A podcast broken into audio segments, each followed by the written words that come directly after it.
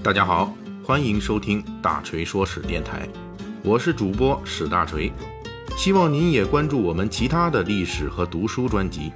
那里有更丰富的内容等着您。您也可以关注我的微信公众号“大锤说史”，在那里您可以伴着文字听我的声音。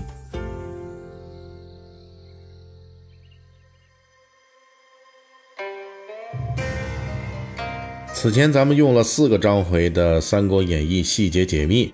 向大家集中介绍了汉末三国之际第一代混世魔王董卓的兴起与覆灭。在最后一期讲述董卓完蛋的补完篇中，大锤提到了古典小说《三国演义》里的一个情节，也就是董卓迁都的一个重要动机。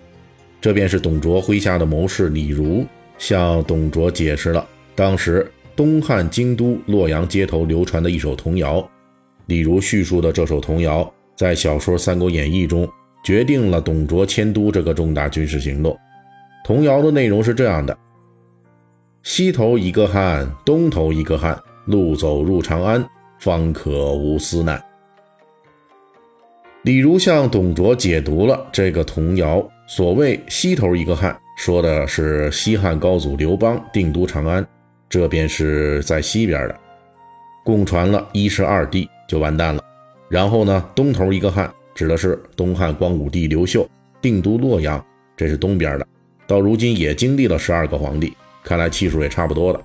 我们董家应该顺应天意，再迁都回长安。这样一来，肯定开启了下一个十二帝的轮回，就可以保障我们老董家族兴旺发达了。后来的小说情节则对李儒的这个童谣解说给的是负分这一迁都，董卓死得更快了。在如今存世的《三国演义》中，类似这种带有明显政治预言的童谣一共有八首，基本上都是成为情节的重要推手。而且这其中绝大部分童谣所叙述的内容都不是什么好事儿，比如十常侍之乱，牵涉童谣一首；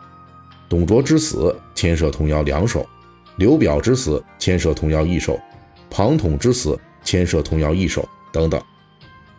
为什么童谣如此厉害？即便是《三国演义》小说中的天不怕地不怕的混世魔王董卓，也要慎重对待，甚至常常成为小说中人物的催命符、阎王帖呢？这就是涉及到了小说《三国演义》中保留的部分三国时代的真正印记，那就是在两汉时期经常出现的童谣谶语。所谓谶语啊，其实就是预言、未卜先知。作为一种政治现象，在两汉，特别是东汉时期，政治性的童谣出现概率是非常之高的。这些经过孩童之口传出来的政治性预言，经常在一些重大事件中出现并发挥作用，影响也非常大。在东汉时期，童谣的影响之大到了什么程度呢？正史《后汉书》专门在五行志中记录了。东汉时期多达十三条政治类型童谣，而古典小说《三国演义》中出现的八条童谣，其中就有三条完全照搬了《后汉书·五行志》中记载的历史上真正出现过的童谣。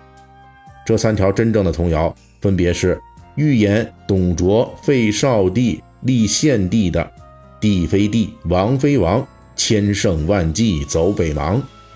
预言董卓即将被杀的“千里草，何青青”。十日补不得生，以及预言刘表将死、荆州大乱的八九年间始欲衰，至十三年无节仪。这些童谣是小说《三国演义》中保留的三国时代真实的历史残留。为什么历史上的东汉三国时代的政治人物如此重视童谣呢？因为从汉代开始，童谣就作为一种当时比较有效的舆论动员方式。得到了统治阶级的重视，比如《后汉书·五行志》中，就开篇记载的第一首童谣，就是西汉末年绿林赤眉大起义期间，南阳地区出现的童谣，内容是这样的：邪不邪在赤眉，得不得在河北。这条童谣被后来的人们附会了后续的历史事件，也就是。赤眉军决定了绿林军所拥立的更始皇帝的生死，也就是邪不邪。后来绿林赤眉起义中最后的胜利者东汉的开国皇帝光武帝刘秀，他的发家就是从平定河北乱军开始的，也就是印证了后半句。咱们大锤说史是讲史栏目，不推广这个预言啊、谶纬以及阴阳五行是否真的灵验，所以呢，这里大锤只是简单分析一下，这首《后汉书》第一童谣出现的真正价值在于，它说明了从东汉的开国皇帝刘秀开始，统治阶级就很注意用各种预言式的童谣来传播自己的主张，加强自己的影响力。东汉后续的谶纬之术流行。也不乏童谣在其中的身影。总的来说呢，利用童谣广泛传播自己的政治主张，大搞所谓的预测，既能够有效提高自己阵营的信心，还能有效恶心敌对势力。因此，东汉时期才会有这么多童谣出现在重大历史事件节点之上。如果要考究这些童谣是否是真的儿童所创造的，大锤可以明确的说，那绝无可能，因为这些童谣。虽然形式上都比较通俗易懂，但是实际上都有经过明显的文人知识分子加工的痕迹。比如预言了董卓之死的那一首“千里草何青青，十日卜不得生”，实际就使用了拆字的方法。“千里草”实际是说“千”和“里”上面再加一个草字头，也就是“董”。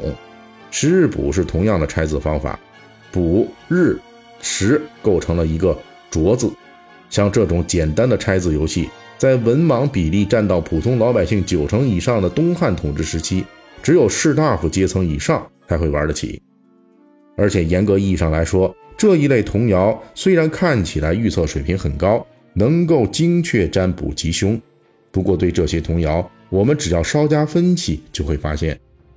它们往往具有民间预言的典型特征，也就是同一句话往往具有模棱两可。甚至三可四可的可能性，这便是我们常说的“瞎子算命两头赌”。反正所有可能性都给你讲了啊，肯定有一条能中。在这里，大锤就详细讲解一个例子，比如正史中真正出现的，在小说《三国演义》第三回中也照搬的童谣：“帝非帝，王非王，千乘万骑走北邙。”在小说中，这个童谣被认为是预言汉少帝。和陈留王兄弟两个被十常侍劫持的故事，因为之后名义上的汉少帝被废了，应了“帝非帝”这句，而陈留王则被董卓拥立为皇帝，也就应了“王非王”的预言。看起来古代童谣的预言准确性极高，但实际上历史上的这个童谣的原文跟《三国演义》里边的并不一致。历史上真正的十常侍前后出现的这首童谣内容是。侯非侯，王非王，千乘万骑走北邙。在《三国演义》的版本形成过程中，后世的修改者为了方便读者理解，才把侯非侯改成了帝非帝。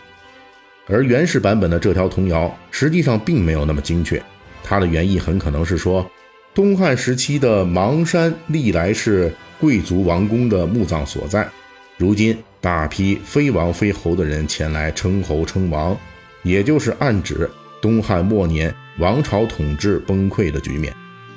当然，这只是模棱两可的意思之一。还有一个意思就是，当时的汉少帝少年时为了求太平吉利，所以委托给一个姓史的道士来抚养，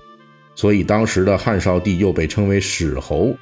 因此，这个童谣也确实可以解读为史侯不是侯，也就是暗示他最后当了皇帝。陈留王也不是王，也就是暗示陈留王最后也会当皇帝。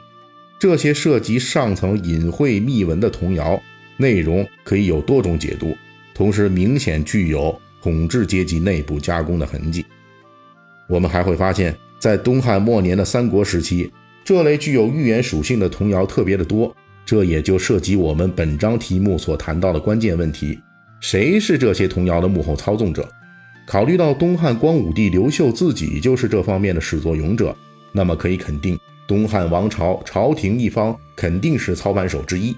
但是由于东汉统治的崩溃，越来越多的各方势力都效仿当年的光武帝刘秀，开始掺和进了这个童谣的舆论场中。你可以传童谣，我也可以传童谣，说白了就是不同内容的童谣的盛行背后折射出的实际就是东汉朝廷统治的衰退，特别是对童谣掌控力的迅速减弱，以及地方诸侯豪强们的势力增加，乃至分庭抗礼。